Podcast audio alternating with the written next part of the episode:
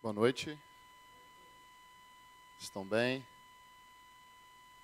É, depois de ter ouvido a primeira aula com o Leandro Vieira, né? Vocês descobriram que vocês não vão para o céu? Ele falou isso aqui?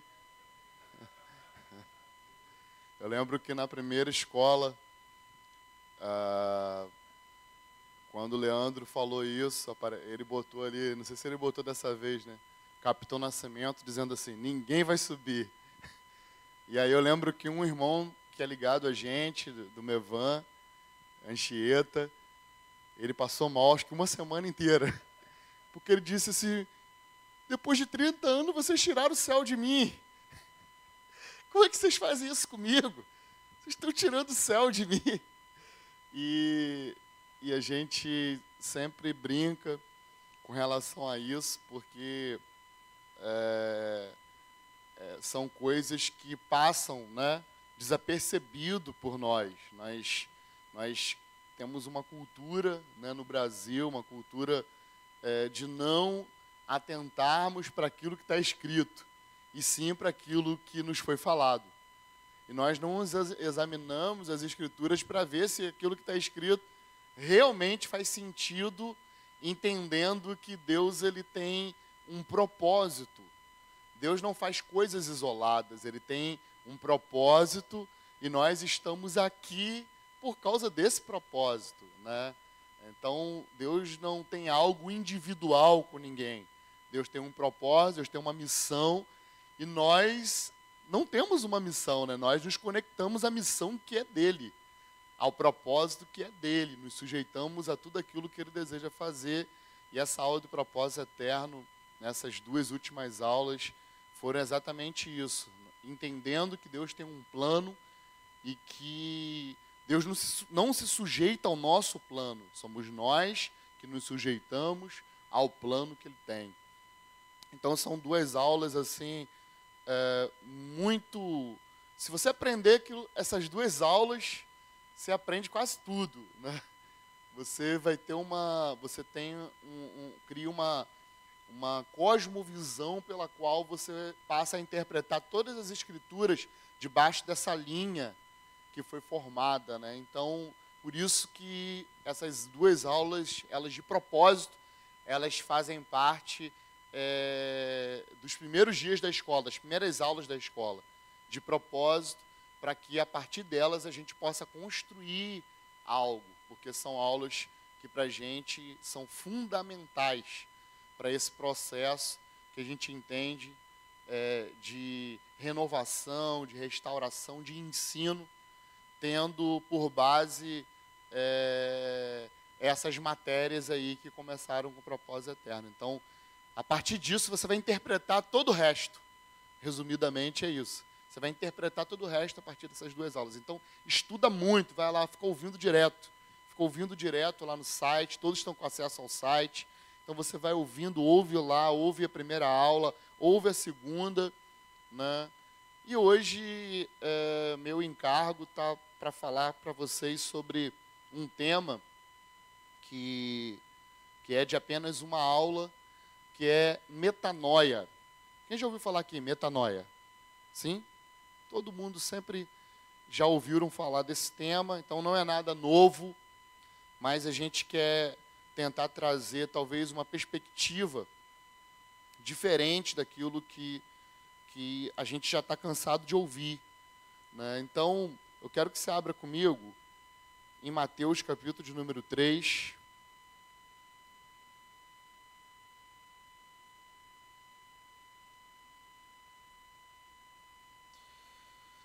Versículo 1 e 2, e também Mateus capítulo 4, verso de número 17, e depois Romanos capítulo de número 12.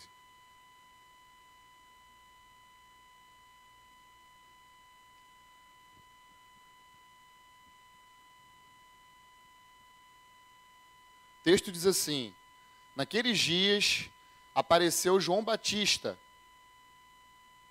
Mateus capítulo 3, verso 1 e 2. Naqueles dias apareceu João Batista pregando no deserto da Judéia e dizendo: Arrependei-vos, porque o reino do céu chegou. Mateus, capítulo de número 4, versículo de número 17. Mateus, capítulo de número 4, verso 17, diz assim: Daí em diante, Jesus começou a pregar, dizendo: Arrependei-vos, porque o reino do céu chegou. Agora, Romanos, capítulo de número 12.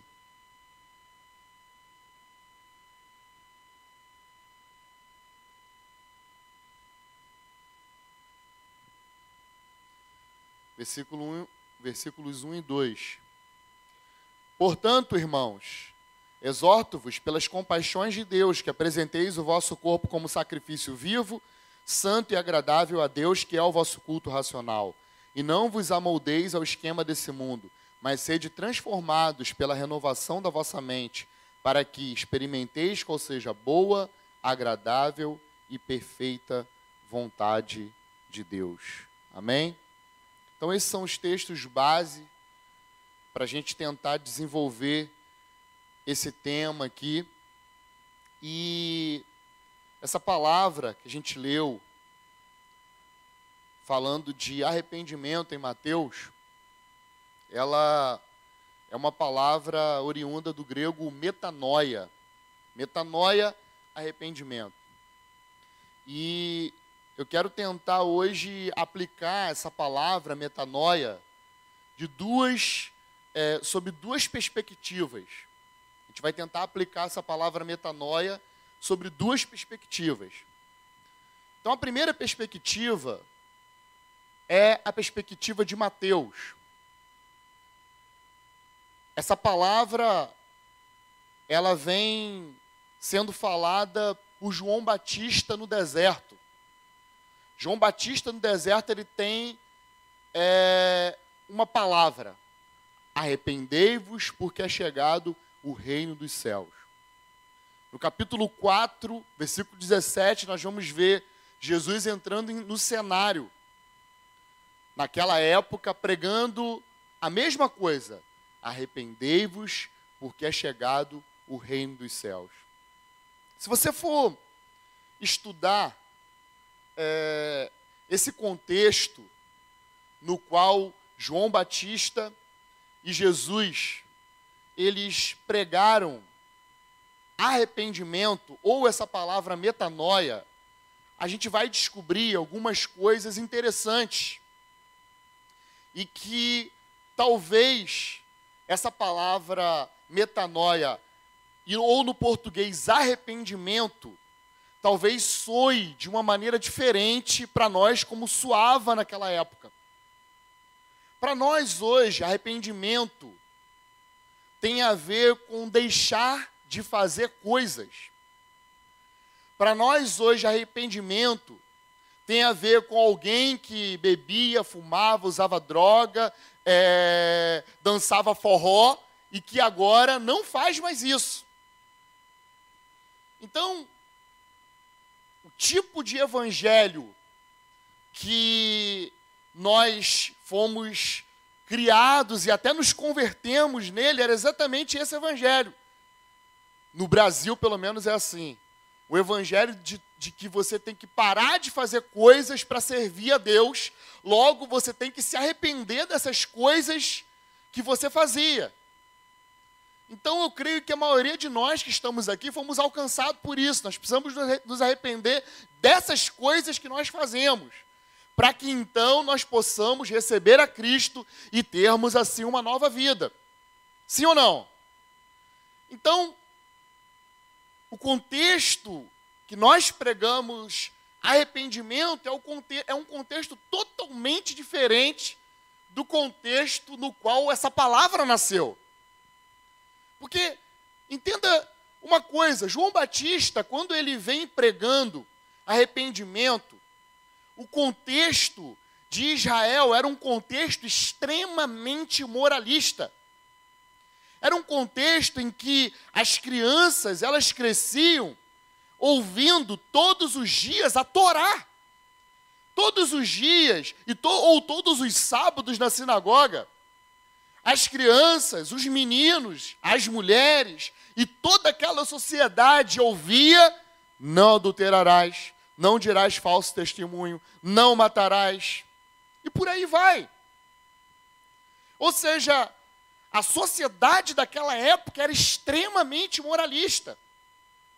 Sabe, a criança, quando ela, o homem, quando ele tinha 13 anos, ele tinha um batismo que era chamado bar mitzvah, que quer dizer o filho do mandamento, que é onde a criança com 13 anos, ela lia a Torá e ali ela era considerada maior. Ela era considerada responsável por todos os atos dela a partir daquele momento. Então, essa sociedade, nessa sociedade, a mensagem que talvez funcionou para a gente hoje não funcionaria naquela sociedade com a mentalidade que nós temos nesses dias. Porque numa sociedade extremamente moralista, como que você vai falar para o cara não roubar se ele nunca roubou na vida dele? Isso não pode fazer segundo a lei. Porque a Torá daquela época era a Constituição. Como nós temos hoje a Constituição brasileira, como nós temos hoje o Código Civil e Penal do Brasil, o Código Civil e Penal da nação de Israel, era a Torá. Eram, eram os profetas, era o Antigo Testamento, era, era essa porção da Escritura que servia como regra para que eles trabalhassem, para que eles se relacionassem com as esposas, com é, homem é, se relacionar de uma forma de amizade com outra, era a forma como eles faziam seus negócios.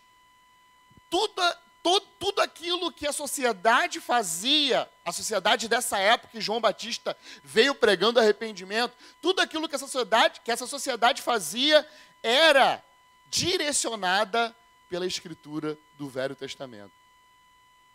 Então, nesse contexto extremamente moral, aonde só os melhores poderiam ser os rabinos, porque a criança com 13 anos, ela também poderia ser, entrar para o rabinato ou não. E o interessante é que só os melhores é que viravam rabinos, e depois disso, ele, o, rabino, o rabinato era como se fosse a primeira profissão ou a primeira coisa que um pai queria que seu filho fizesse. Hoje aqui, né, na nossa sociedade, nós queremos que os nossos filhos sejam engenheiros, né, sejam é, é, médicos, advogados, mas naquela época não. A prioridade da família era ver o seu filho sendo um rabino. E é por isso que você vai ver até mesmo os discípulos, quando Jesus escolhe, por exemplo, João, Jesus escolhe João quando João tinha 14 anos para ser apóstolo, porque ele havia sido rejeitado pela, pelo rabinato da época e então escolheu uma outra profissão para seguir. Mas enfim, essa sociedade extremamente moral, essa sociedade extremamente religiosa, nessa sociedade onde realmente haviam homens e mulheres, sabe, comprometidos com Deus, o Deus que eles haviam conhecido através dos seus pais, nessa sociedade, João Batista vem pregando: arrependei-vos, porque é chegado o reino dos céus. Faz sentido? Se nós olharmos para a maneira como nós pregamos nesses dias, arrependimento, faz sentido numa, é, numa geração, numa sociedade extremamente moral, essa palavra encaixa com o contexto no qual eles viviam? Sim ou não? Não faz sentido. Não faz sentido. João Batista, ele chega diante de uma sociedade extremamente moral e ele diz assim: vocês precisam mudar a maneira como vocês pensam.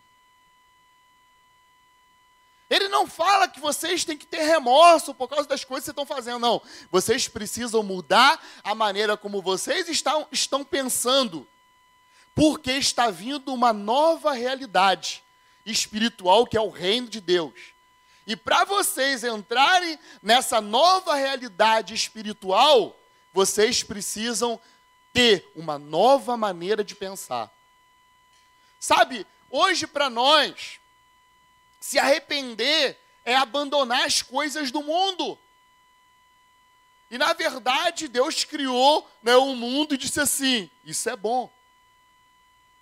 O mundo é bom. Quando a Escritura diz que o mundo jaz no maligno, esse mundo que jaz no maligno é uma mentalidade. O mundo que jaz no maligno é um sistema de ideias. O mundo que jaz no maligno é uma mentalidade pela qual Satanás ele manipula toda uma sociedade. Abre comigo 1 de João 2, capítulo de número 16.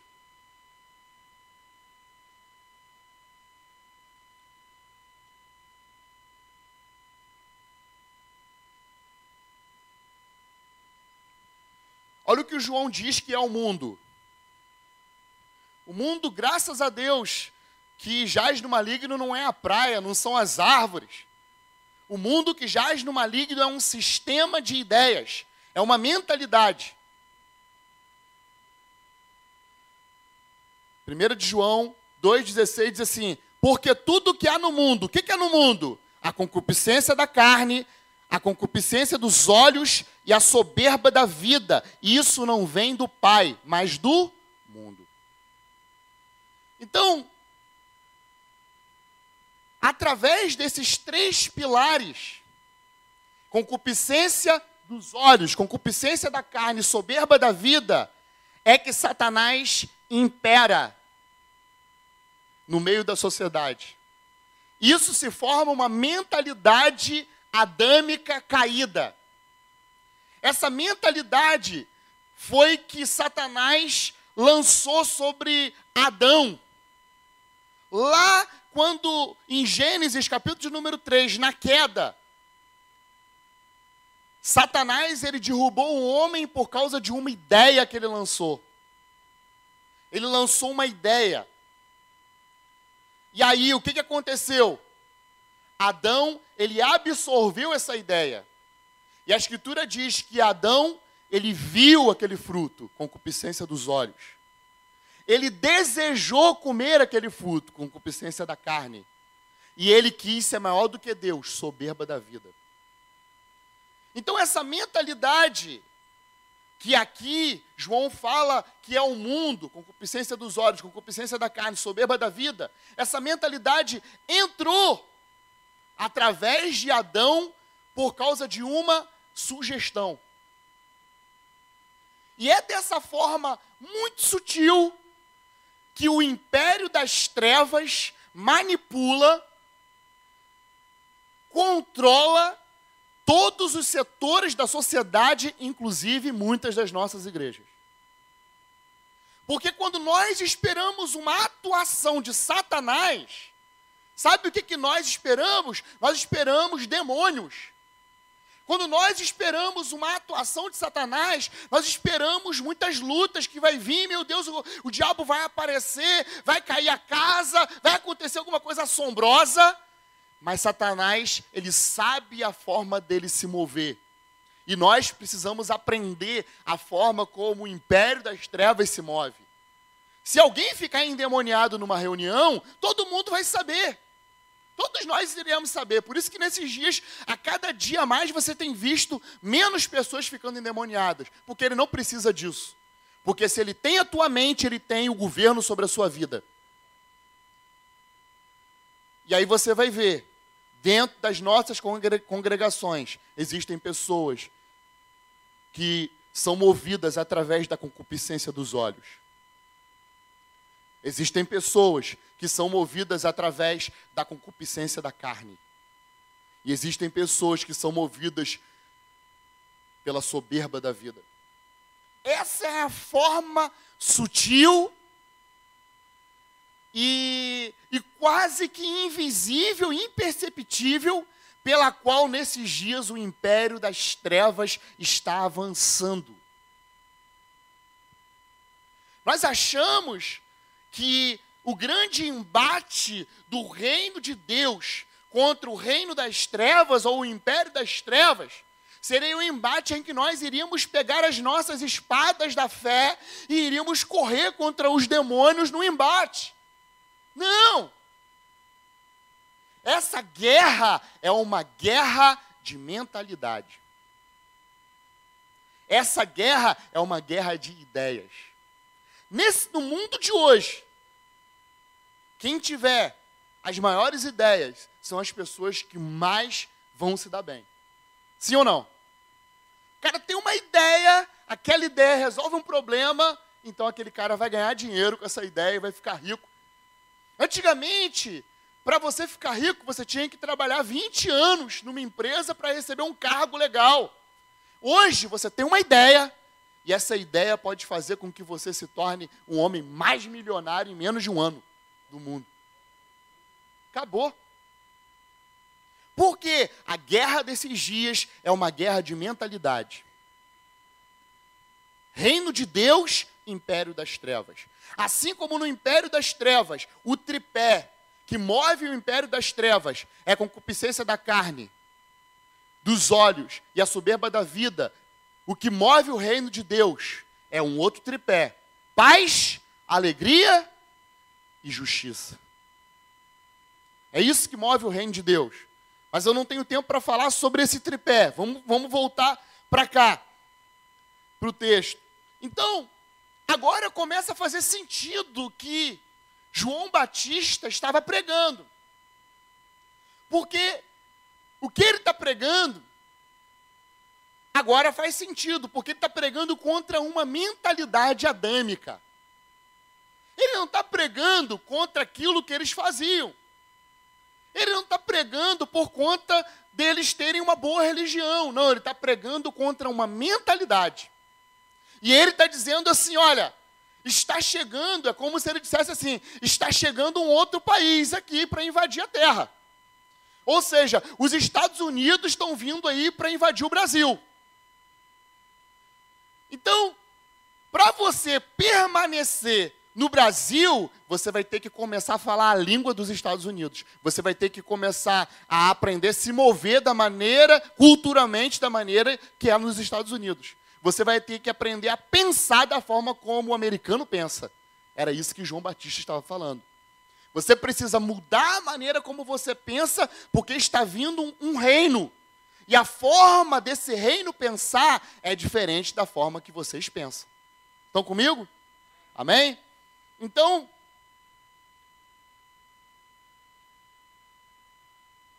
a gente vai ver isso acontecendo de uma forma prática quando em João, capítulo de número 3, acontecendo na vida de um homem, individualmente, na vida de um homem.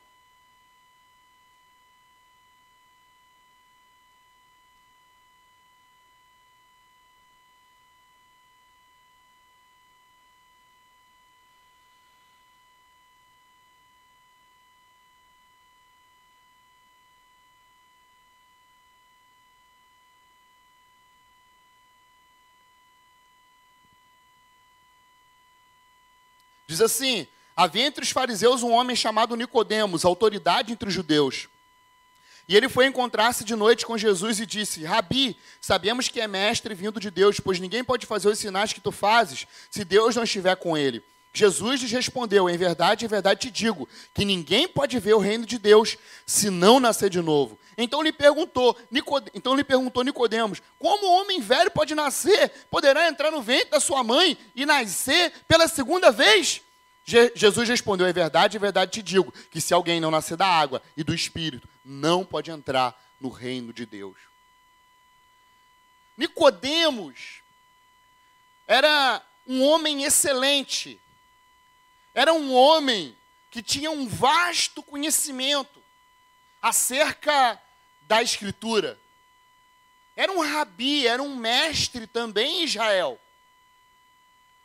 Era um homem que tinha todas as informações a respeito das Escrituras.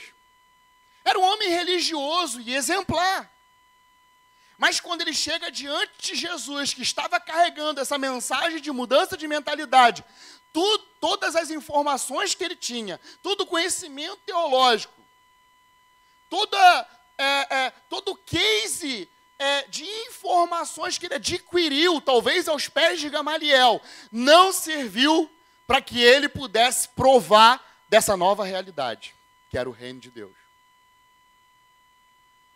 Porque para provar dessa nova realidade do reino de Deus, era necessário Nicodemos mudar a forma como ele pensava e todos os seminários, todos os institutos bíblicos, toda a teologia que ele adquiriu até ali não foi capaz de levá-lo nessa transição de transformação. Por quê? Porque o reino de Deus tem a ver com a maneira como você pensa. Porque o reino de Deus não tem a ver com informações. O reino de Deus tem a ver com você mudar. Tem a ver com você ser transformado. E Jesus disse, disse aqui, disse isso para ele aqui. Você sendo mestre em Israel, você não sabe dessas coisas? Porque informação não é revelação. A informação, para ela se tornar revelação, ela passa por um processo. Um processo de sujeição a Deus. Renovar o conhecimento é uma coisa. Para renovar o conhecimento, você pode entrar numa faculdade. Você pode fazer PhD, você pode é, fazer MBA. MBA, né? Tá ali, Rodrigo é MBA. É MBA mesmo. MMA. Então, para você renovar o seu conhecimento, você pode ler um livro. Você pode ler 50 vezes a Bíblia. Isso renova o seu conhecimento. Mas para renovar o entendimento, tem que nascer de novo. Sabe qual é o grande problema desses dias? É que nós temos pessoas que se converteram a uma religião ou a um sistema religioso, mas que não mudaram a forma como pensar, porque não nasceram de novo. E aí nós temos igrejas cheias de pessoas vazias porque não foram tocadas e transformadas. Pessoas com vasto conhecimento, com cinco, seis anos de teologia, mas que continuam sendo as mesmas pessoas, não mudaram, não nasceram de novo, não foram aperfeiçoadas, não têm a unidade da fé, não têm o pleno conhecimento do Filho, não têm a estatura de varão perfeito.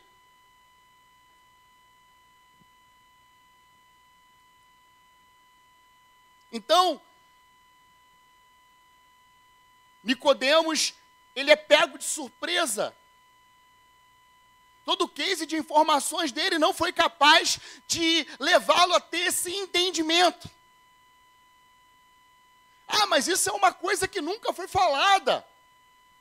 Como que é esse negócio de nascer da água do Espírito? Sim, Ezequiel, capítulo de número 36, você vai ver que Deus, ele já havia falado. Só que o que, que acontece? Quando nós temos uma, uma, uma mente que não, não é transformada, nós vamos sempre interpretar as escrituras da maneira como nós achamos que tem que ser. Mas Deus já havia falado aqui, você pode ir lá, Ezequiel capítulo de número 36.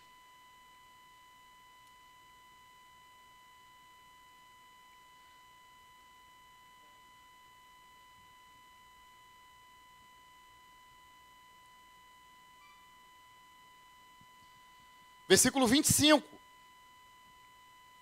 Então aspergirei água pura sobre vocês, e vocês ficarão purificados. Eu purificarei de todas as vossas impurezas e de todos os vossos ídolos. Também vos darei um coração novo e porei um novo espírito dentro de vocês. Tirarei de vocês o coração de pedra e vos darei um coração de carne. Também porei o meu espírito dentro de vocês e farei que, andei, que vocês andeis nos meus estatutos e obedecereis aos meus mandamentos e os praticareis. Ou seja, Deus já tinha sinalizado tudo aquilo que ele queria fazer, mas Nicodemos, por causa da mentalidade que ele tinha, ele não, ele não conseguiu interpretar talvez, esse texto da maneira como ele deveria ser interpretado. Porque quando você renova sua mente, você cria uma cosmovisão pela qual todas as coisas vão ser interpretadas. Porque aquele que é nascido de Deus é diferente. E aí, nós começamos a interpretar as coisas a partir de Deus e não a partir daquilo que nós achamos que conhecemos e não a partir das nossas experiências mas a partir dele. A partir daquilo que ele fez, a partir daquilo que ele está fazendo e a partir daquilo que ele vai fazer. Ok? Estão comigo? Amém?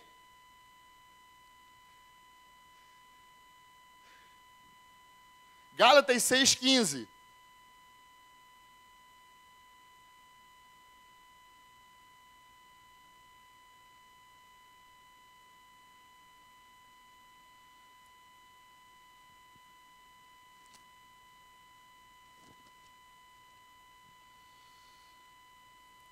Porque em Cristo nem a circuncisão nem a incircuncisão tem virtude alguma, mas sim o ser uma nova criatura.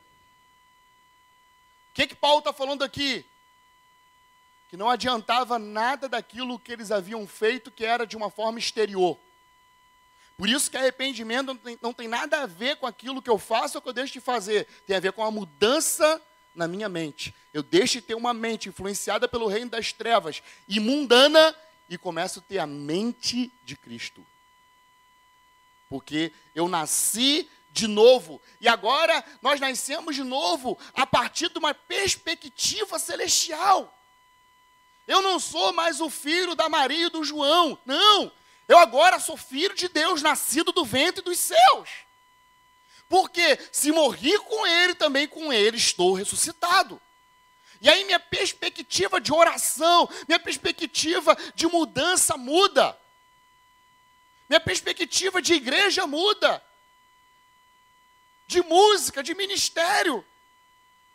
Agora eu não estou me esforçando para subir, não. Agora nós estamos nos esforçando para trazer o céu para a terra, porque a Escritura diz em Efésios que nós estamos assentados com Ele nas regiões celestiais em Cristo Jesus. Você está aqui, mas você já está lá. 2 Coríntios 5,17. Assim que, se alguém está em Cristo, nova criatura é, as coisas velhas já passaram, eis que tudo se fez novo. Só anota o texto. Tito, capítulo de número 3, verso 5. Diz assim: Não pelas obras de justiça que houvéssemos feito que somos justificados, mas segundo a misericórdia, nos salvou pela lavagem da regeneração, água, e renovação do Espírito. Água e Espírito. Efésios 4, 24. E vos revistais do novo homem, que segundo Deus é criado em verdadeira justiça e santidade. Você é um novo homem. O que eu costumo dizer é que nós não somos, irmãos, pecadores arrependidos que estão lutando para um dia ir para o céu. Não, nós somos santos que todos os dias nós lutamos contra o pecado e que estamos trazendo o céu para a terra agora mesmo. Isso muda a sua perspectiva de lutar e de ser santo. Porque você não faz nada para ser santo. Você é santo e aí tudo que você faz tem a ver com aquilo que você é. Tem a ver com aquilo que você está se tornando.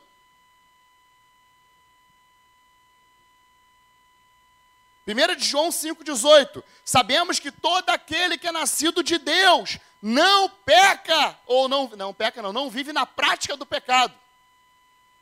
Mas o que de Deus é gerado conserva-se a si mesmo, e o maligno não lhe toca.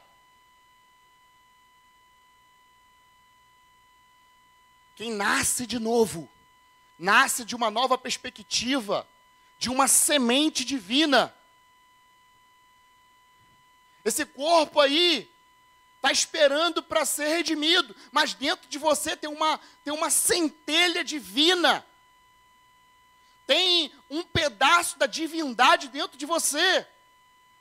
Sim, lutamos todos os dias contra a obra da carne, sim, mas nós temos um alvo. Amém? Efésios 4, 11 em diante fala: existe um alvo, sermos aperfeiçoados para quê? Para que todos cheguemos à unidade da fé, para que todos tenhamos o pleno conhecimento do Filho de Deus e para que todos possamos chegar à estatura de varão perfeito. Você nasceu de novo, mas você não nasceu velho. Só aquele filme do Benjamin Button que o cara nasce velho e depois vai ficando criança. Não! No reino de Deus, não importa a sua idade, quando você nasce de novo, você nasce bebê. E aí você precisa ser aperfeiçoado para que a cada dia você tenha unidade da fé, para que a cada dia você cresça no conhecimento pleno do Filho de Deus e que a cada dia você tome uma estatura de varão perfeito. Então, o processo que nós passamos aqui na terra não é o processo de deixar o pecado, é o processo de nos tornarmos como Deus, como Jesus. Esse é o nosso processo aqui. Nós estamos aqui a cada dia para crescermos nisso. E quanto mais nos envolvermos com aquilo que Deus está envolvido, nós crescemos. E a realidade, sabe, o bebê vai crescendo aqui dentro. Eu fui nascer de novo depois que eu já era pastor.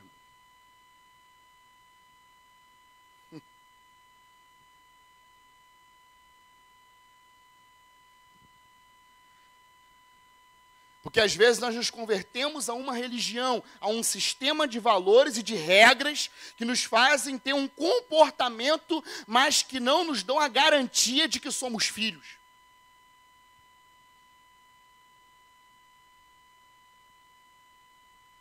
Agora, quando você nasce de novo, nenhum sistema de regra faz sentido para você, porque você não segue as regras, as regras estão dentro de você. Porque é isso que Ezequiel fala aqui. Haveria um dia que Deus ia nos regenerar com a água da regeneração, e Ele iria colocar dentro de nós a sua lei, a lei de Deus hoje não é algo que está em algum lugar apontando para você não fazer alguma coisa, não. A lei de Deus hoje está dentro de você. Até João Batista, meu irmão. Nós tínhamos o evangelho da proclamação. E Jesus olha para João Batista e diz assim: Você dentre os nascidos de mulher não tem ninguém maior do que você. Ou seja, João Batista era maior do que Isaías, Jeremias, Ezequiel. João Batista era maior do que Moisés, do que Abraão, do que Davi, do que Adão, do que Noé, do que Enoque. Porque Jesus olhou para João Batista e disse assim: Você dos nascidos de mulher até aqui, não tem ninguém maior do que você. Por que, que ele era maior do que Abraão? Por que, que ele era maior do que Ezequiel, do que Isaías? Por que, que ele era maior do que Abacuque? Por que, que ele era maior do que Malaquias? Porque agora ele era o profeta que não apenas estava proclamando um reino, mas que agora ele estava vendo o cumprimento daquilo que todos os profetas haviam falado. Então ele é o maior de todos os profetas, porque ele consegue enxergar tudo aquilo que ele pregava e que todos os profetas pregavam. E aí Jesus olha para ele e diz assim: Mas você é o maior que todo mundo. Mas o menor que nasceu no reino é maior do que você. Sabe o que, Jesus está falando, irmão? Que quem nasceu de novo é maior do que João Batista. E nós queremos ser a geração de João Batista. Nós queremos ser, Jesus falou, o menor nascido do reino. É maior do que João Batista. E se João Batista é maior do que Elias, nós queremos ser a geração de Elias. Queremos ser a geração de Eliseu, de Isaías, de Jeremias, de Moisés, de Josué. E nós nos esquecemos que Jesus, ele disse isso, o menor nascido do reino, o menorzinho. Se você nasceu ontem para o Senhor, você é maior do que João Batista, do que Moisés, do que Elias, do que Jeremias, do que algum dos profetas. Ele disse isso, não sou eu que estou falando. Por quê? Porque hoje nós não vivemos mais no evangelho da proclamação, mas no evangelho da encarnação. João 1, o Verbo se fez carne e habitou entre nós. Ou seja, essa palavra se tornou o próprio mensageiro. E é isso que ele fez conosco. Ele colocou toda a sua essência, toda a sua lei dentro de nós.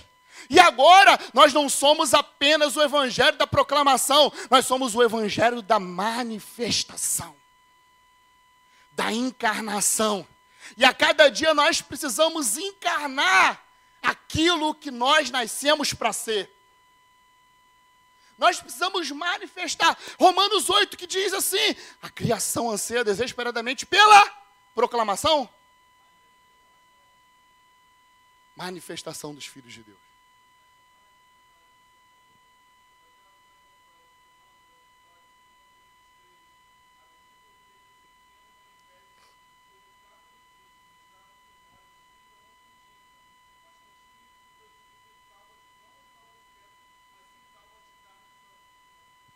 Amém? Manifestação. Um evangelho que é manifesto. Um evangelho que não é só de palavras, mas que é a manifestação. Isso tem a ver com quem nasceu de novo, porque Jesus falou isso. O menor que nasceu nessa realidade do reino. Ele é maior do que João Batista. Então, é um recado para os irmãos, podiam deixar de ser, de querer ser a geração de Elias, de Eliseu, de Josué e sermos a geração de Jesus. Filhos com imagem semelhança, a imagem e semelhança de Deus. Esse é o sonho de Deus. Ter, ter uma família com muitos filhos semelhantes a Jesus. Porque ele era o único filho de Deus. Mas quando ele morreu, foi para a cruz, quando ele ressuscita, ressuscita um monte de gente junto com ele. Ou seja, a família de Deus aumenta. E a partir de agora, todo aquele que nasceu no reino de Deus é filho. Nem todos são maduros. Nem todos podem usufruir da sua herança. Mas estamos nesse processo de crescermos e chegarmos à imagem dele. Sabe qual é o maior projeto de vida que a gente pode ter? Não é construir uma casa ou ter um carro, ou ter até mesmo uma família bonita. Não. O maior projeto de vida que um homem pode querer ter é ser semelhante a Jesus. Porque esse é o propósito de Deus para a sua vida. Não tem outro propósito. É você ser semelhante a Ele. Hoje eu ouvi uma frase muito interessante aqui. Às vezes, o que, que acontece? Nós estamos numa geração que valoriza muito mais os resultados do que os processos. Nós valorizamos muito mais os resultados.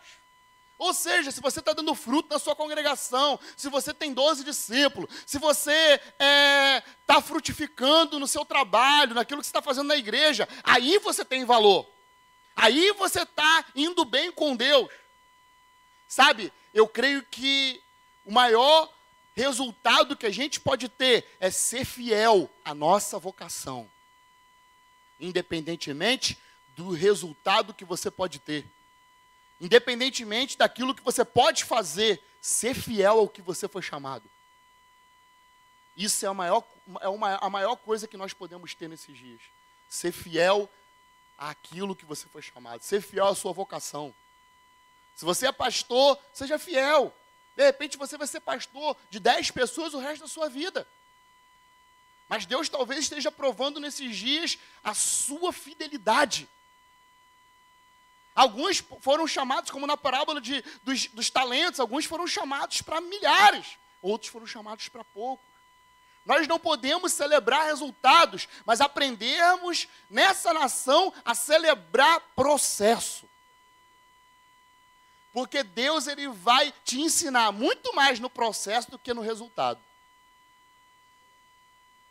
Muito mais. E os processos, se você for obediente a eles, você pode passar rápido. Mas se for desobediente, o mesmo caminho que Abraão demorou dois meses, do Egito até Canaã, Israel demorou 40 anos. Mesmo percurso. Abraão, para ir, para sair do Egito e ir para Canaã, demorou dois meses. Israel, quando saiu do Egito, demorou 40 anos o mesmo percurso. Por quê? Processo. Deus estava trabalhando na vida deles, mas só que a Escritura diz que o coração deles endureceu. E porque o coração deles se endureceu, eles começaram a desobedecer a Deus. E aí culminou com a morte de todos aqueles homens no deserto. Nenhum deles entrou na terra de Canaã, a não ser Caleb e Josué. Então, nós cremos que, dentro dessa perspectiva de João Batista, arrependimento tem muito mais a ver com mudar a maneira de pensar e entender que a influência do império das trevas é uma mentalidade, é uma maneira de pensar também.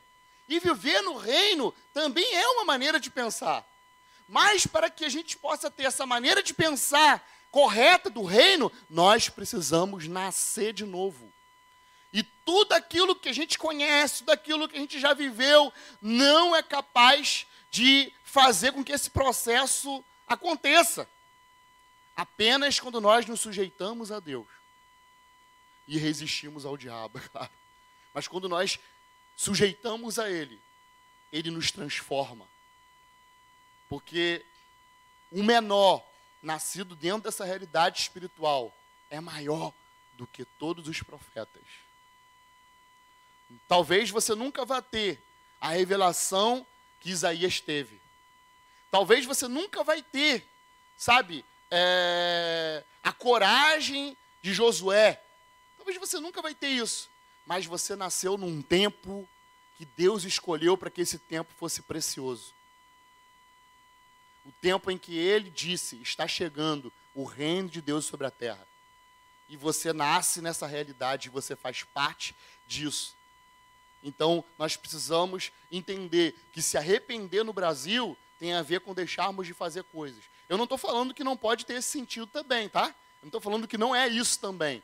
Mas a partir do momento que você muda a sua maneira de pensar, logo toda obra da carne ela vai ser oposição ao fruto do Espírito que está dentro de você.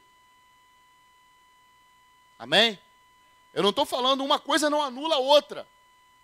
Sabe, uma coisa não anula a outra.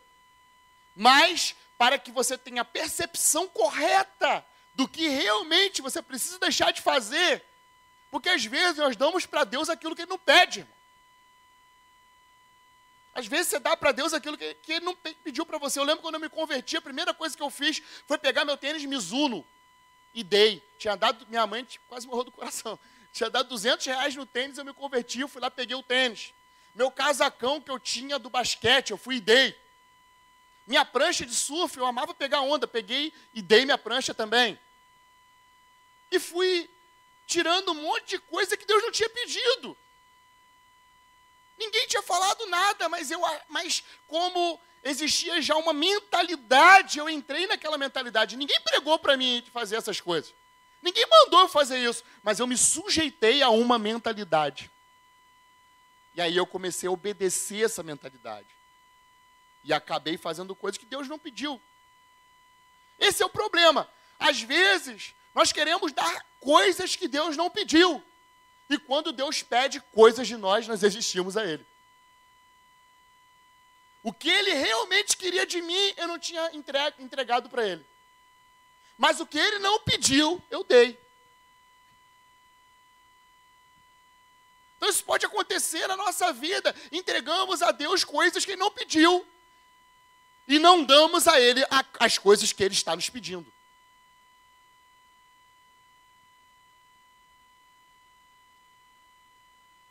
Então, No segundo momento, essa, essa palavra arrependimento ou metanoia também fala, também eu posso aplicar ela numa outra perspectiva, que é a perspectiva de Romanos 12. Romanos 12 diz que Paulo diz a crentes, tá, gente? Todas as cartas foram endereçadas a crentes. Portanto, irmãos, exorto-vos pela compaixão de Deus que vocês apresenteis o seu corpo como sacrifício vivo, santo e agradável a Deus, que é o vosso culto racional. E não vos amoldeis ao sistema desse mundo, mas transformai-vos pela quando você muda a maneira de pensar, você é transformado. E você só prova qual é a boa, perfeita e agradável vontade de Deus se você renovar a sua mente. Não tem como. Aqui Paulo está dizendo: para que experimenteis qual seja a boa, perfeita e agradável vontade de Deus, é necessário você ter uma transformação, uma renovação na maneira de pensar. Ou seja, provar da boa, perfeita e agradável vontade de Deus não é para qualquer um. Provar da boa e perfeita e agradável vontade de Deus é para gente que muda a mente. É para gente que cria novas perspectivas. Deixa eu te mostrar.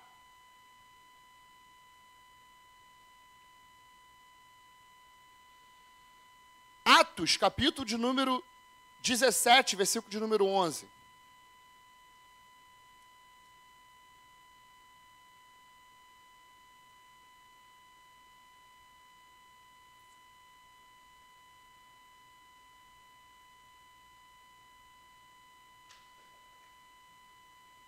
Nessa outra perspectiva, nós entendemos que, por muitas vezes, nós não provamos de coisas de Deus, como Romanos está dizendo aqui no capítulo 12, porque nós não mudamos ou não adequamos a nossa mente para isso.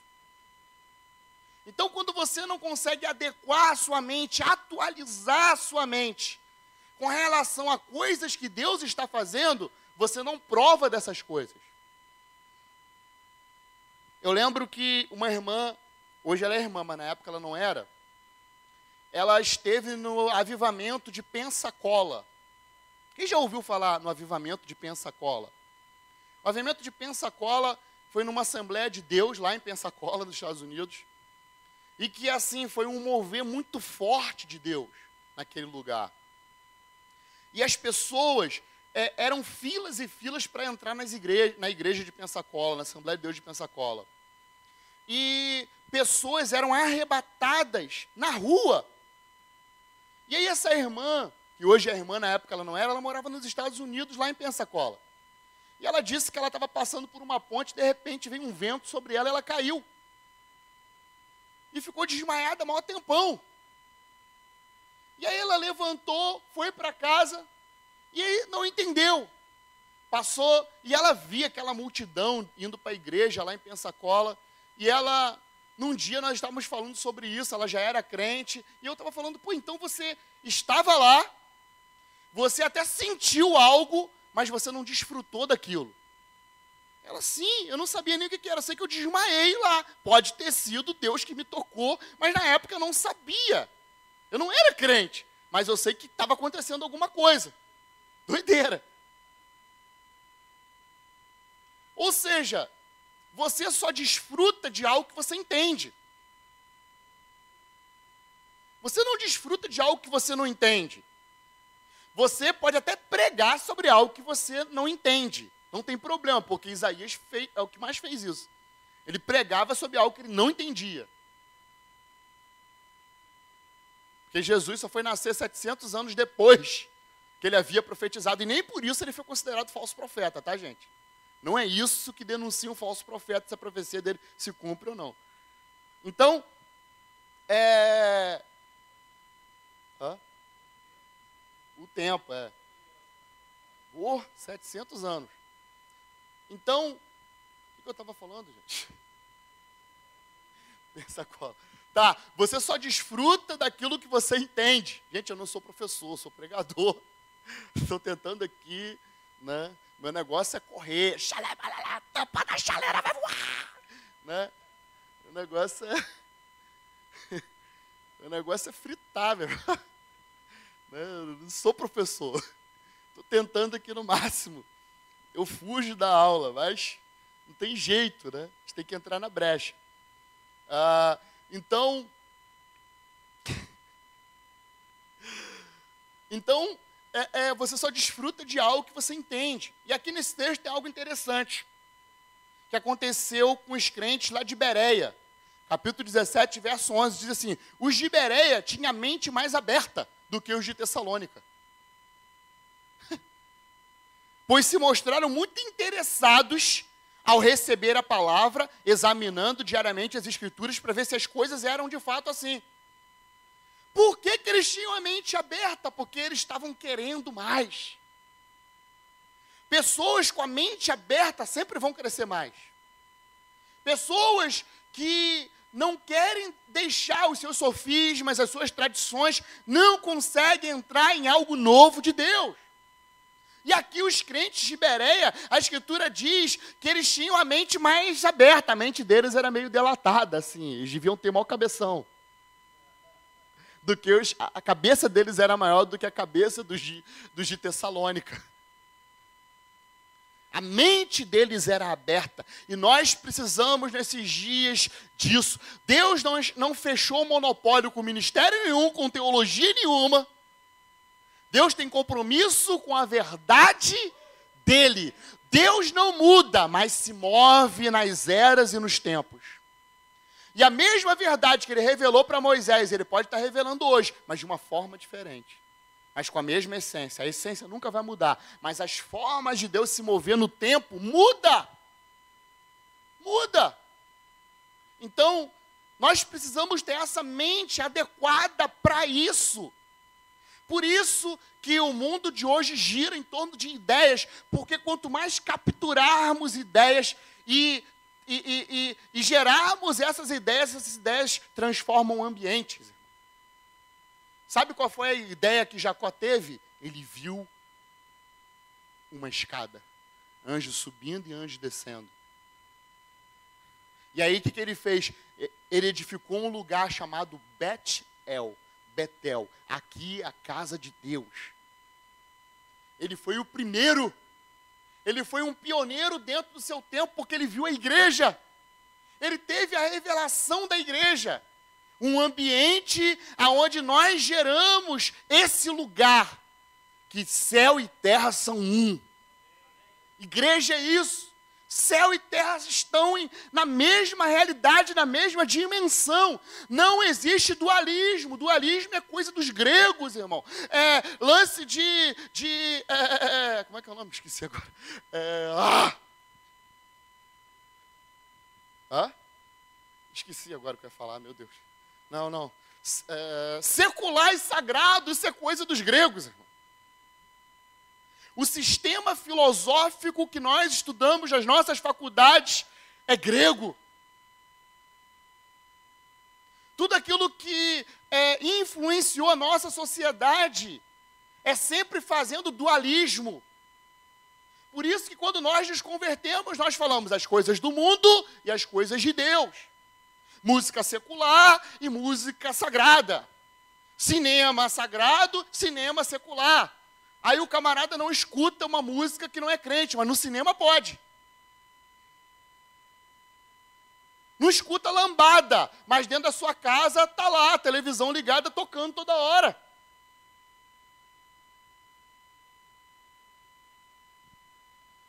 Estamos além de secular sagrado. Deus uniu todas as duas dimensões usando a igreja para isso. A igreja, ela é o Cristo vivo aqui nessa terra. A cabeça está na eternidade, mas o corpo está se movendo na terra. Eu e você somos o corpo dele, somos o braço, somos o coração, somos os pés.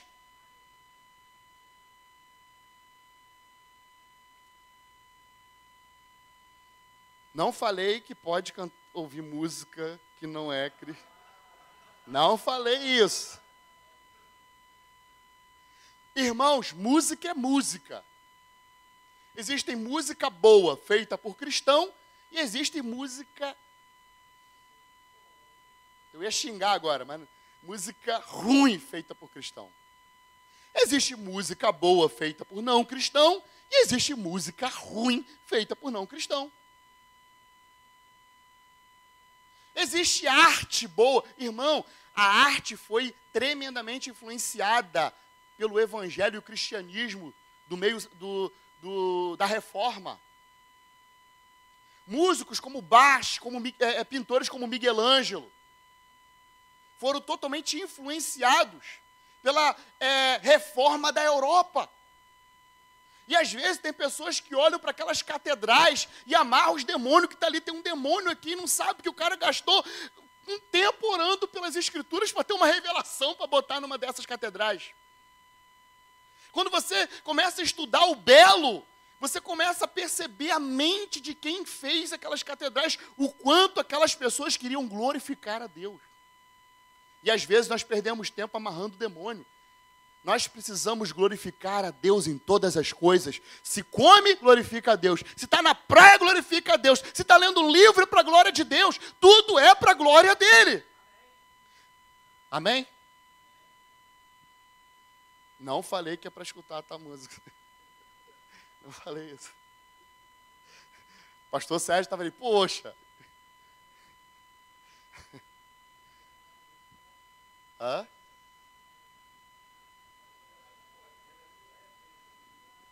Não, isso aí ele copiou da Bíblia, não é dele. Ele ficava, ah, Renato Russo cantava. Ah, ele, ele não fez isso. Ele não fez isso. E outra coisa, existe um conceito dentro é, dentro é, da, da, teologia chamado graça comum. O que, que é graça comum? Graça comum é o seguinte: Deus ele colocou uma graça dentro de todos os homens, porque sem isso o homem não conseguiria viver. Deus colocou um sopro, uma graça dele dentro de todo homem. E é isso que nos impede de sermos quem realmente nós nascemos para ser filhos de Adão, antes de nos convertermos. Ou seja, essa graça de Deus é que impede do homem ser realmente um mau homem. E aí, de vez em quando, Deus tira essa graça de um homem. Aí aparece um maníaco do parque, aparece uma maluca que mata os pais e as mães. Por que, que isso acontece? É para a gente olhar e dizer assim: sem a graça de Deus nós não somos nada. Esse conceito de graça comum faz com que um homem ele consiga escrever poemas e glorificar a Deus através dos poemas, mesmo se ele não, não sendo cristão. Porque sabe o que acontece com a gente? A gente se torna crente, se torna exclusivista. A gente acha que coisa boa Deus só dá para a gente. E aí, quando nós vemos alguém que é melhor, mas que não é crente, nós dizemos: Isso é do diabo. Mas nós não conseguimos enxergar Deus em outras coisas a não ser dentro da nossa caixinha evangélica. Deus é Deus. Ele não está limitado ao nosso conhecimento que temos dele. Ele se revela através desse conhecimento. E às vezes até não, né? e nos surpreende ofende nossa mente para revelar nosso coração. Mas aqui nós vamos ver que esses crentes vão voltar, meu Deus, estou falando de coisas que não tem nada a ver. Agora, abre comigo em Atos capítulo número 18, verso 24.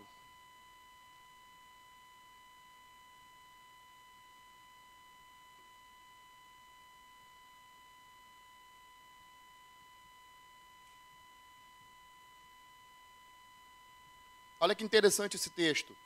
Certo judeu chamado Apolo chegou a Éfeso, natural de Alexandria. Era um homem eloquente, com grande conhecimento das Escrituras. Ele era instruído no caminho do Senhor, fervoroso de espírito, falava e ensinava com precisão as coisas concernentes a Jesus, ainda que conhecesse somente o batismo de João. Ele começou a falar corajosamente na sinagoga, mas quando Priscila e Áquila o ouviram, levaram-no consigo e lhe expuseram com mais precisão o caminho de Deus. Apolo, ele é um homem fervoroso, conforme diz a Escritura. Era um homem que tinha um conhecimento das Escrituras. Era um homem bom, um servo de Deus, mas estava desatualizado. Apesar de ser um homem de Deus, apesar de ser fervoroso, ele estava desatualizado naquilo que Deus estava fazendo. Ou seja, ele precisava de uma mudança na maneira de pensar para entrar no que Deus estava fazendo. O que, que Deus estava fazendo? Batizando com o Espírito Santo. E ele ainda não havia provado. E aí o que, que acontece? Chega diante dele Priscila e Áquila. E Priscila e Áquila quem eram? Discípulos de Paulo. Homens que já estavam andando à frente do seu tempo. Homens que aqui já tinham uma revelação daquilo que era igreja. Homens que já estavam muito mais avançados do que os de Jerusalém, do que a igreja de Jerusalém. A igreja de Jerusalém, até em Atos 15, depois de 13 ou 14 anos é, do início dela, ainda estavam discutindo entre aquilo que podia comer e aquilo que não podia comer. E aí a nuvem se move para Antioquia. Antioquia entende pluralidade, entende ministério apostólico e profético. É o, é o primeiro envio das Escrituras de uma forma é, missionária. E aí, a partir dali, o Evangelho começa a avançar de uma forma poderosa em todo o mundo. E aqui nesse texto, é, Paulo, que é um desses que avança a partir de Antioquia, ele ele renova sua mente. Ele tem uma mente adequada para aquilo que Deus estava fazendo e ele estava se movendo numa velocidade maior do que alguns apóstolos e alguns discípulos. E aí, quando os discípulos de Paulo che chegam até é, Apolo, eles reconhecem que havia um Espírito de Deus naquele homem. E eles chamam Apolo para perto, para atualizá-lo daquilo que Deus estava fazendo. Agora, o interessante é que, às vezes, existem pessoas que têm essa facilidade como Apolo. Porque o que, que fez Apolo mudar a maneira como ele pensava? O que, que fez Apolo é, ser atualizado, é, ficar atualizado naquilo que Deus estava fazendo? Humildade. Apolo era reconhecido, foi reconhecido como um dos apóstolos e plantadores de igreja daquela época. Mas ele se sujeitou ao ensino dos discípulos de Paulo. Sabe quando você olha, não, de Maico não pode vir nada bom. Sabe quando você olha para alguém e você acha que você tem muito e aquela pessoa não tem nada, mas de repente aquela pessoa, o que ela tem, pode te atualizar e abrir uma porta para que você entre num outro tempo. Foi isso que Priscila e Áquila fizeram. Eles abriram uma porta. E quando eles abriram uma porta, Apolo entrou por essa porta e foi atualizado. E aí, sabe o que, que acontece? Acontece um grande mover em Éfeso. Porque eles trouxeram uma nova maneira de pensar para Éfeso. Eles trouxeram, abrir o portal para Éfeso, para é, que foi gerado um ambiente, uma plataforma pela qual, no, em Atos capítulo 19, Paulo chega nessa plataforma. Quando Paulo chega em Atos 19, sabe o que acontece? Ele encontra já um ambiente gerado. E aí olha o que acontece aqui. Capítulo 19. E aconteceu que enquanto Paulo estava em Corinto. Paulo, depois de atravessar as regiões mais altas, chegou a Éfeso, achando ali alguns discípulos. Perguntou-lhes: Recebeste o Espírito Santo quando crestes? E eles lhe responderam: Não, nem sequer ouvimos que há o Espírito Santo. E ele lhes perguntou: Em que batismo foste batizado então? Eles disseram: No batismo de João. Mas Paulo respondeu: João realizou o batismo do arrependimento, dizendo que cresce naquele que viria após dele, isto é, em Jesus. Quando ouviram isso, foram batizados no nome do Senhor Jesus. E quando Paulo lhes impôs as mãos, o Espírito Santo veio sobre eles e eles começaram a falar em línguas e a profetizar. Ou seja, essa mudança do líder que estava em Éfeso abrir um portal para que quando Paulo chegasse, liberasse um novo momento sobre a igreja. Porque a visão apostólica é assim: os apóstolos sempre vão liberar novos momentos, sempre vão estabelecer em cidades o novo de Deus, os céus na terra. Sempre, nos lugares aonde eles pisam, os lugares de alguma forma são alterados. Por isso que eu creio que nesses dias nós vivemos a igreja apostólica. Amém? A igreja que chega em algum lugar e que esse lugar é alterado. Você vai ver o que vai acontecer aqui. Você pode ler o capítulo de número 19.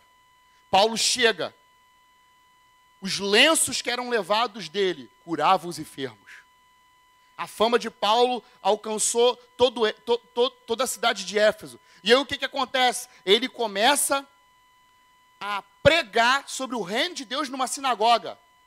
E ele está lá pregando nessa sinagoga. Nessa sinagoga, ele percebe que alguns homens estavam resistindo, ou seja, não queriam mudar a maneira como eles pensavam. O que, que ele faz? Ele separa dessa sinagoga 12 discípulos. E aí ele começa a ensinar a esses 12 discípulos durante dois anos, numa escola de um tal tirano. E aí ele criou uma plataforma para que viesse algo poderoso sobre a cidade de Éfeso. E aí o que, que aconteceu? Os espíritos que estavam ali e que davam uma certa renda para a cidade foram expulsos. A economia da cidade foi transformada, foi mexida. Pessoas que tinham livros de magia começaram a jogar na fogueira. E aconteceu o primeiro avivamento de uma igreja nessa época, que foi em Éfeso. Primeiro avivamento. Paulo não fez campanha. Paulo não usou nenhum método. Não. Ele apenas entrou num ambiente. Ele apenas entrou num lugar. Quando Jesus ele começa a pregar, arrependei-vos porque é chegado o reino de Deus, ele não começa a falar, fazer isso de qualquer maneira. Ele entra no, no ambiente, num caminho que havia sido gerado por quem? João Batista. Ou seja, continuidade. Existem portais que são liberados, lugares que nós podemos acessar em Deus. E para isso nós precisamos de uma mente aberta, uma mente adequada. E olha o que uma mente adequada pode causar numa cidade: revolução e transformação. Está aqui o pastor Maicon. Pastor Maicon é missionário em Acauã, no sertão do Piauí tem uma base missionária da Iris Ministries, um ministério internacional da Reid Becker. Mike, quando chegou no Nordeste, não tinha nada. Né? Vendeu tudo. Eu, a minha mesa lá de casa era dele, que ele me deu. Deu tudo e foi para o Nordeste com um carro, com uma televisão grande atrás e com a esposa do lado. Chegando lá, no lugar, nos lugares aonde ele pisou, hoje são lugares transformados ou em transformação. Com muitos frutos, muitas pessoas é, servindo a Deus e tendo sua forma de viver alterada. Não é só levar para o céu, não é só salvar, mas é que tem que alterar alguma coisa, porque o reino de Deus está entre nós. Tem que causar algum impacto. O lugar que ele mora tem que, tem que mudar. O que ele come tem que mudar. Alguma coisa, algum sinal do reino de Deus tem que estar no nosso meio. Porque isso aconteceu com Paulo quando ele chega nessa viagem missionária. Porque deixa eu falar para você, apóstolo e missionário é a mesma coisa, tá, gente? Todos os missionários eles têm um chamado apostólico. Nem sempre um apóstolo é aquele cara que vai chegar e vai. Não, nem sempre. Existem apóstolos mobilizadores, existem apóstolos que, que é, são envolvidos com coisas, de, com negócios. Existem vários tipos de apóstolos e missionários, plantadores de igreja. Sabe aquele missionáriozinho que você conhecia lá 20 anos atrás? Ele é um apóstolo do Senhor Jesus. Ele é um homem, porque a palavra apóstolo quer dizer enviado. E o missionário é o quê? É um enviado. Que não está fazendo o que ele quer, está fazendo aquilo que foi feito desde da igreja de Jerusalém, desde quando Jesus ele chegou. Jesus iniciou o maior movimento apostólico. Ele começou como? Enviando os seus discípulos e dizendo: Vocês estão sendo enviados. Depois ele enviou os 70. E depois a igreja continuou na arte de enviar até 10 anos atrás. Aí 10 anos atrás parou. Mas enfim. Então, geralmente pessoas que têm a facilidade de mudar a maneira de pensar sempre vão ser pioneiras. E Deus, nesses dias, Ele está levantando um povo que seja diferente. Um povo que não, não, não esteja atrás da boiada, mas que entenda aquilo que Deus tem para você. E você não vai ser nada além daquilo que Deus tem para você. E se você for especialista em ser você mesmo, você vai chamar atenção. O problema é que às vezes nós pautamos aquilo que nós temos que fazer olhando para o outro. E não naquilo que Deus depositou em nós. Então, se você se torna perito na arte de ser você mesmo, você vai fazer aquilo que Deus quer que você faça de uma maneira tremenda. Porque quem consegue ser especialista em ter identidade atrai pessoas. Consegue entrar em lugares de influência. E aí a gente vai ver, a gente tem vários tipos na escritura de pessoas pioneiras, de pessoas que estavam à frente do seu tempo porque tinham uma mentalidade adequada com o céu e não com a terra. Porque se você tem uma mentalidade adequada com a terra, adequada com o mundo, você não avança, você vive no tempo. Homens que têm uma mente que muda, homens que têm uma mente transformada, não andam nesse tempo, andam além desse tempo, porque o reino de Deus, ele não é desse tempo. Ele é eterno, mas ele invadiu a nossa história dois mil anos atrás e está disponível para nós. Então, se tivermos a mentalidade do reino, iremos andar à frente do nosso tempo, porque o reino de Deus é um sinal daquilo que é futuro, aqui e agora. Você dá um sinal daquilo que é futuro, aqui e agora. Noé, o primeiro líder precursor da Escritura. Ele primeiro faz algo que ele nunca tinha feito. Por isso que homens e mulheres que mudam a maneira de pensar sempre vão ser desafiados a fazer o que eles não sabem. Eles sabem quem eles são, mas existem coisas que eles vão fazer que eles não sabem fazer. Noé era agricultor. O que, que ele virou? Carpinteiro, artesão e engenheiro. Menos agricultor. Ele foi desafiado a fazer algo que ele nunca tinha feito. E nesses dias, Deus está nos desafiando a, a termos um chamado multidisciplinar. Tem gente que quer ser apóstolo, e quer ser evangelista, e quer ser mestre, e quer ser pastor. Sabe de uma coisa? Nesse dia eu quero ser um santo. Aperfeiçoado por todos os ministérios. Eu quero evangelizar, eu quero pastorear, eu quero profetizar, eu quero tudo. Quero tudo, eu quero ser só um santo. Só isso. Porque só isso é maior do que ser um profeta, apóstolo, evangelista, pastor ou mestre. Só ser um santo. Porque um santo é, é o homem que é aperfeiçoado pelos cinco ministérios. E então ele é um santo. Porque ele tem a capacidade de fluir em diversas áreas. Então eu creio que Deus está tá levantando ministérios multidisciplinares.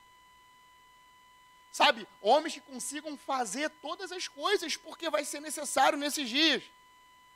Existem lugares como lá onde Maico está, que eu sei que ele tem que ser tudo. Tem que fazer tudo, às vezes, até chegar alguém. E às vezes você, para estar tá na frente de uma obra, você tem que fazer tudo. Tem uma foto lá em cima de Rodrigo limpando o chão, lá quando era lá, lá no outro lugar lavando chão, banheiro, tocando, você tem que tocar, pregar e, e ser o diácono e estar tá lá na porta, receber os irmãos, tirar a oferta.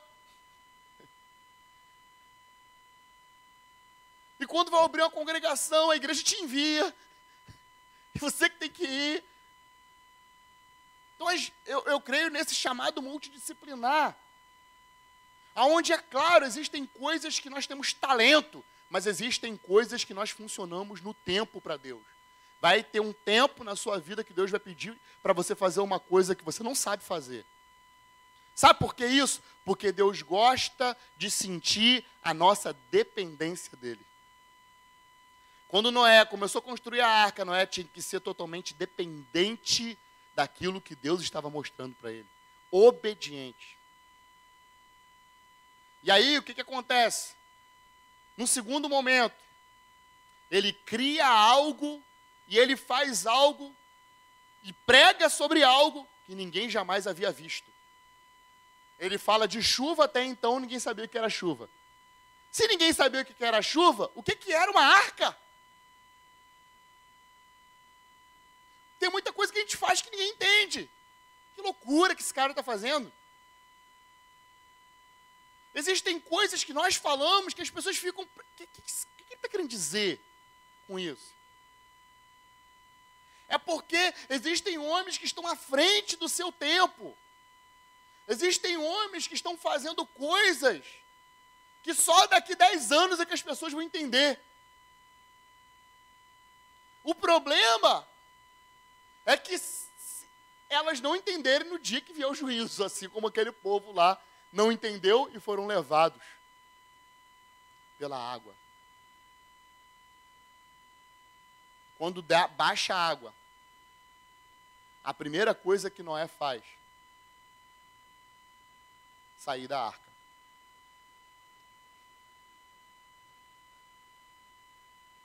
Agora, Deus pode te dar algo para fazer, meu irmão. Algo top.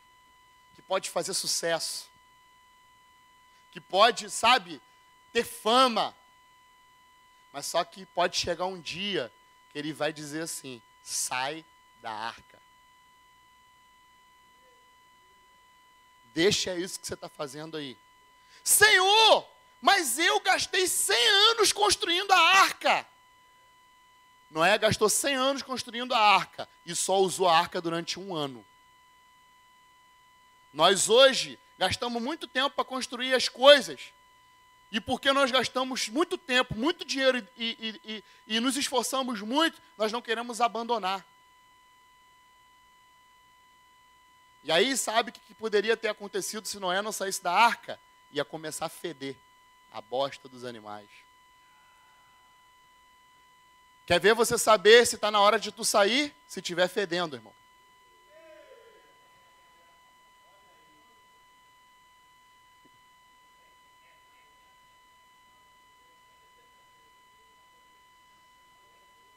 Estava pensando se eu falava ou não isso. Quando começa a feder, tchau. Porque os animais não, não faziam fezes até ali, faziam, mas eu creio que Deus ele dava um, liberava um aroma, sabe? Um aroma de jasmim dentro daquela arca. Bom ar. Ou seja, enquanto aquilo que você está fazendo está servindo o propósito de Deus, ele não deixa por muitas vezes você começar a enxergar os problemas. Mas quando aquilo deixa de ser propósito de Deus, você começa a ver um monte de coisa, um monte de visão. E aí é a hora de.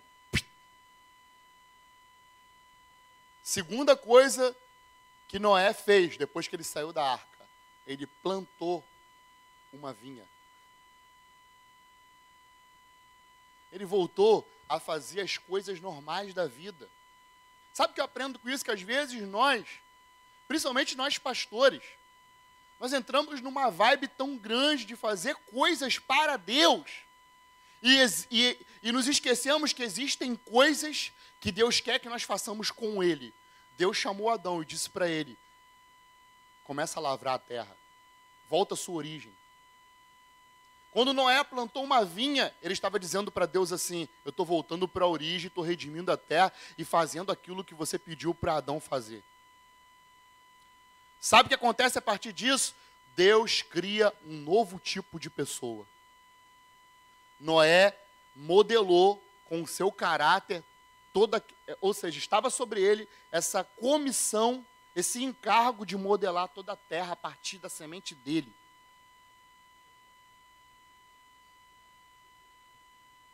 Essa é a sua missão. Modelar a terra reproduzindo a imagem de Deus que está em você. Deus disse para Adão: fazei discípulos. É, fazei filhos. E Jesus disse: fazei discípulos.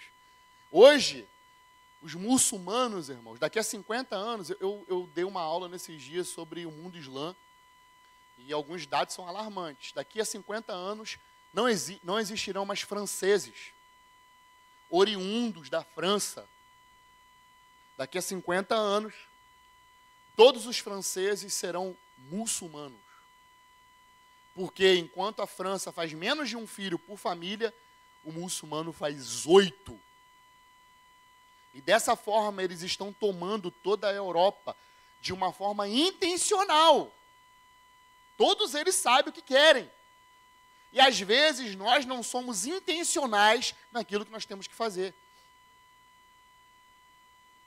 Não somos intencionais. Nós precisamos de intencionalidade. De chegar no lugar sabendo aquilo que nós temos que fazer. Porque quando você sabe aquilo que você tem que fazer, você também abre uma porta e faz com que o tempo seja remido. O tempo, por muitas vezes, não é nosso amigo, sabe por quê? Porque nós não fazemos aquilo que, é, que precisa ser feito. Mas quando nós fazemos aquilo que é para fazer, o tempo é nosso amigo. O tempo, eu costumo dizer, o tempo é o nosso melhor amigo. Porque o tempo é a plataforma pelo qual Deus decidiu desenrolar o seu propósito. E a vida para a gente é o palco pelo qual Deus decidiu que a gente desenvolva a nossa espiritualidade. Não é a igreja, é a vida. É a sua vida. A sua vida é o palco que Deus deseja que você desenvolva a sua espiritualidade. Não duas horas, mas a vida inteira. Toda a vida. Então, sumiu de novo. Estou sem dormir, irmãos. Essa noite eu não dormi. Ah, o que, que eu estava falando? Estou ruim hoje, desculpa. Depois dá o corta aí né? e edita aí a palavra. Isso, saiu da arca e ele deu start a um novo tipo de pessoa. Ele recriou todas as coisas a partir dele, da semente dele. E é isso que Deus também deseja fazer conosco, sabe? Porque eu e você temos essa semente que pode ser reproduzida. Nós podemos reproduzir a imagem de Deus em quem? Discípulos. É a forma que nós fazemos isso. Os muçulmanos, eles fazem oito filhos por vida.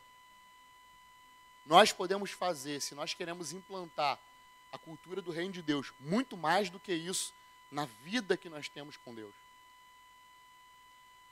Os muçulmanos, eles não se adequam a nenhuma cultura.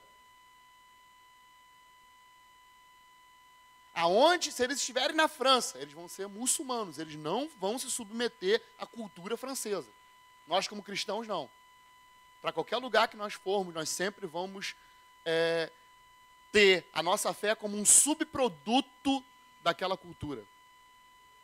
E é por isso que nós nunca conseguimos, de uma forma real, implantar o que está na moda hoje, a cultura do reino de Deus. Enquanto o reino de Deus se tornar apenas uma modinha, a gente não vai ter avanço. Hoje as pessoas cantam sobre o reino de Deus, mas não têm a mentalidade adequada para viver isso que elas pregam. Então, muita gente canta vende CD, fazem livros, apostilas, seminários, mas não entendem essa realidade, porque para entrar nessa realidade é necessário mudar a forma como se pensa. E se Deus se move nos tempos, a cada tempo, eu tenho que mudar a maneira como eu penso. Quebrar os sofismas, quebrar paradigmas e ser aquilo que Deus deseja que nós sejamos. Sabe? Um novo Adão que vai remodelar uma nova terra. Hoje, eu não sou um novo Adão sozinho. Nós que estamos aqui somos um novo Adão. Juntos. Eu junto não sou igreja. Nós juntos somos igreja. Ah, pastor, mas a Bíblia diz não, a Bíblia não diz que você sozinho é igreja, em lugar nenhum. Ah, mas diz lá que sou templo do Espírito Santo. Então, no plural, vós sois, não igreja, templo do Espírito Santo. Vós. Nós sozinhos somos, sabe o quê? Pedras vivas de uma grande construção que ele está fazendo. Isso sim nós somos. Sabe? Juntos nós temos a mente de Cristo. O primeiro Adão era uma unidade. O segundo Adão é um homem coletivo. É um homem plural. Ele, Cristo, é o cabeça. E nós, o seu corpo. Então, o que, que o mundo está esperando? A manifestação dos filhos de Deus. O mundo está esperando eu e você, que somos o braço dele. Jesus não vai vir mais aqui para abraçar ninguém, se ele tem seu braço. O amor está dentro do nosso coração. Os pés estão aqui. Quando em Efésios fala sobre capacete da salvação, espada da fé, pensa isso, pensa a carta de Efésios ele falando para um homem coletivo. Pensa nisso não na sua individualidade, mas no corpo. É o corpo que tem o escudo da fé. É o corpo que tem a espada do espírito. É o corpo que está calçado na preparação do evangelho da paz. É o corpo. Amém, irmãos? Por isso que nós precisamos que o primeiro efeito do aperfeiçoamento dos santos é a unidade da fé. Porque aí nós teremos a mente dele, tudo aquilo que falarmos vai se cumprir. Tudo aquilo que a criação precisar ouvir, como uma tempestade ouviu a voz de Cristo e se calou. Ela, quando ouvir a nossa voz do Cristo coletivo, ela também vai parar. Porque estaremos juntos, assim como Paulo disse, lá em 1 Coríntios capítulo 1, se não me engano, verso 8. Em tudo tenhais o mesmo parecer. Pensai a mesma coisa. E Paulo ainda diz: pensai nas coisas que são do alto. Amém?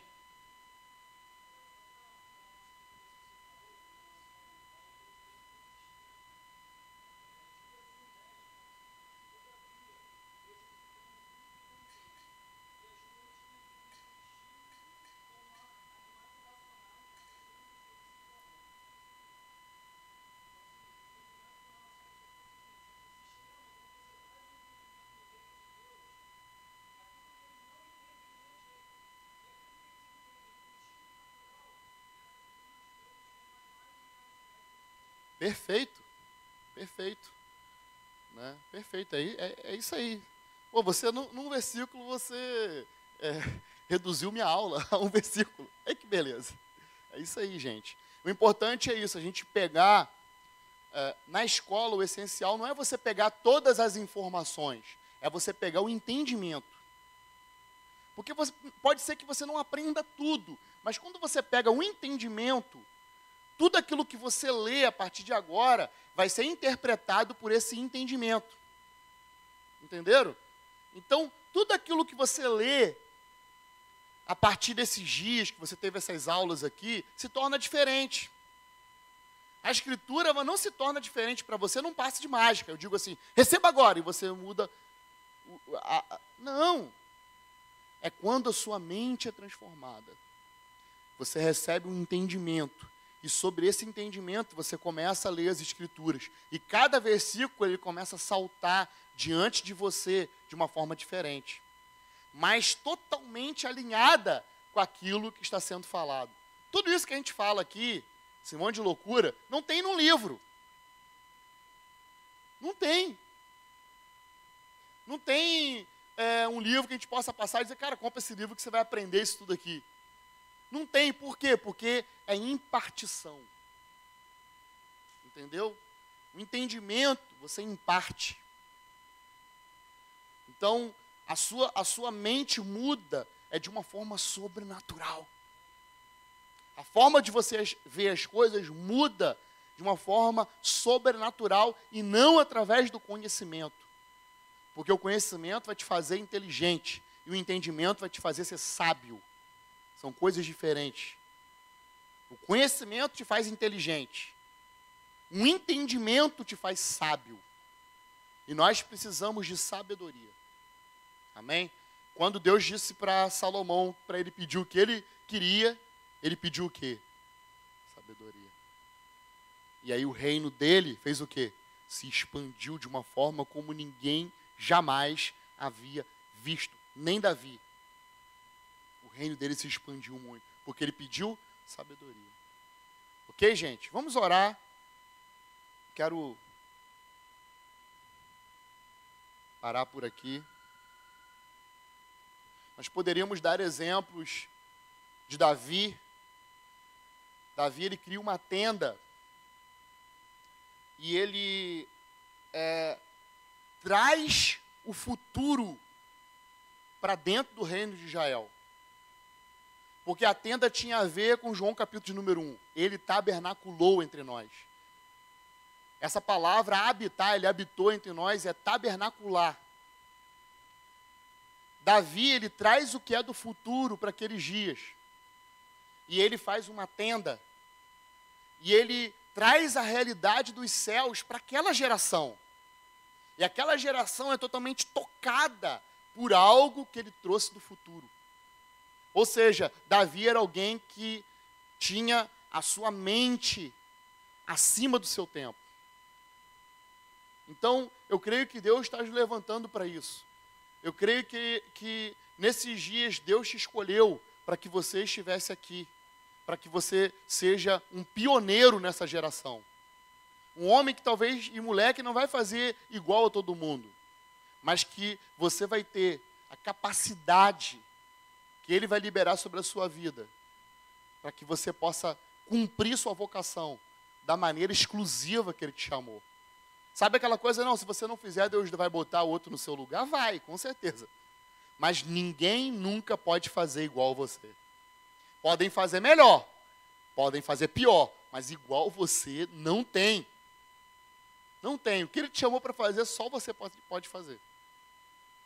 Outros podem fazer melhor até, ou pior, mas igual nunca.